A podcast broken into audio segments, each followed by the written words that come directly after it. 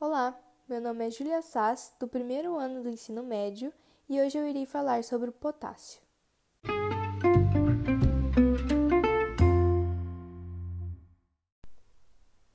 Bom, o potássio ele é muito importante para o funcionamento adequado de todas as células, tecidos e órgãos do corpo.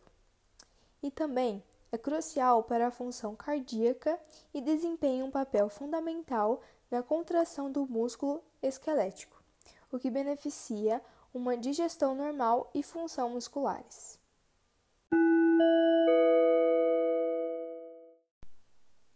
Para manter o equilíbrio certo de potássio no corpo, depende da quantidade de sódio e de magnésio no sangue.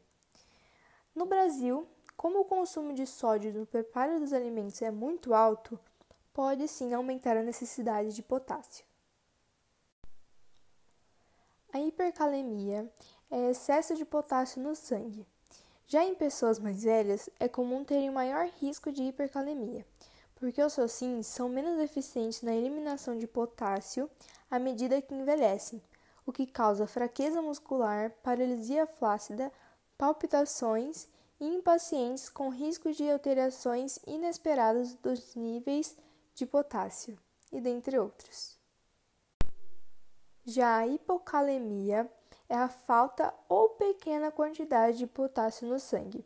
O problema pode causar fadiga, câimbras musculares e ritmos cardíacos anormais. As causas comuns são o consumo insuficiente do potássio, vômitos, diarreia efeitos colaterais de medicamentos e ingestão de alcaçuz ou de cafeína, e raramente é causado por falta de potássio na dieta.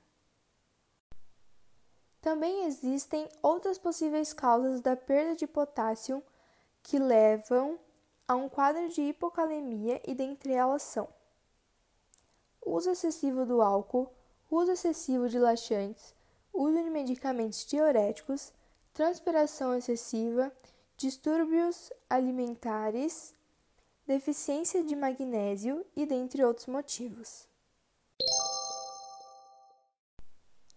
E eu não podia deixar faltar em quais alimentos o potássio se encontra, não é mesmo?